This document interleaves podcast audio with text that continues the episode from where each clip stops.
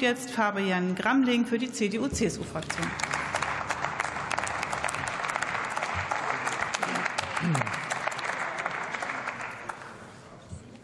Sehr geehrte Frau Präsidentin, liebe Kolleginnen und Kollegen! Die Rede von meinem Kollegen Kraus Wiener hat gezeigt, dass die Union die einzige Partei mit Maß, mit Mitte und mit Verstand bei dieser Debatte ist. Denn als Unionsfraktion haben wir bereits im März 2022 und im Februar 2023 unsere Forderungen an die Regierung ganz klar formuliert gehabt dass der Weiterbetrieb der letzten drei Kernkraftwerke für unsere Versorgungssicherheit, für unseren Strompreis und auch für unser Klima absolut richtig und wichtig gewesen wäre. Das verdeutlicht auch die Situation im Sommer diesen Jahres. Für unsere Netzstabilität und für unsere Versorgungssicherheit haben wir Kernenergie und Kohlestrom aus dem Ausland importiert, selbst im Sommer wohlgemerkt, wo wir eigentlich davon ausgehen sollten, dass wir genug Sonne und Wind zur Verfügung haben. Und so haben wir im ersten Halbjahr über 30 Prozent Kohleverstromung in Deutschland gehabt.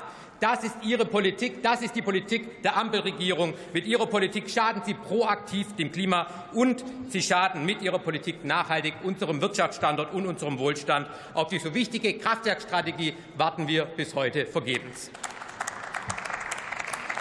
Und Ihrem Anspruch werden Sie auch beim Ausbau der Erneuerbaren nicht gerecht. Sie predigen zwar den Ausbau der Erneuerbaren, aber in Wahrheit begrenzen Sie den Ausbau der Erneuerbaren. Und ich sage es Ihnen an drei Beispielen ganz konkret. Erstens beim Osterpaket.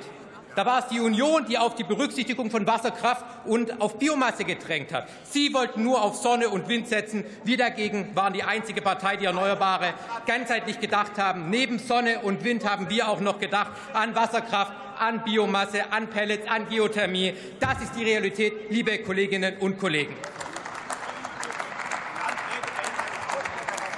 Und dann kommen wir zum zweiten Punkt. Erneuerbare in der Theorie fordern, in der Praxis aber begrenzen. Das sehen wir auch beim Ausbau der Floating-PV-Anlagen. Sie bremsen hier mit Ihren hirnrissigen Beschränkungen, die seit dem 1. Januar diesen Jahres gelten, den Ausbau gnadenlos aus. Und wenn es Ihnen wirklich ernst ist, dann empfehle ich Ihnen, korrigieren Sie diesen Fehler und machen Sie es schnell. Als zweites und letztes Beispiel erwähne ich den Bürokratieabbau. Und während die ganze Regierung von schnellen Verfahren hier im Hohen Haus spricht, verweigert die Umweltministerin die Arbeit und legt keinen einzigen Vorschlag zum Bürokratieabbau vor. Liebe Kolleginnen und Kollegen, nicht nur das Universum scheint manchmal begrenzt zu sein und unendlich, die Ignoranz und die Realitätsverweigerung der Umweltministerin sind es auch.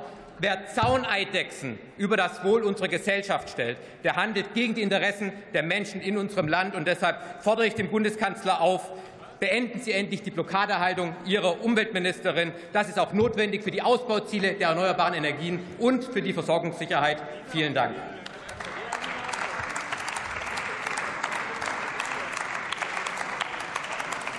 Für die SPD-Fraktion hat das Wort die Kollegin Dr. Nina Scheer.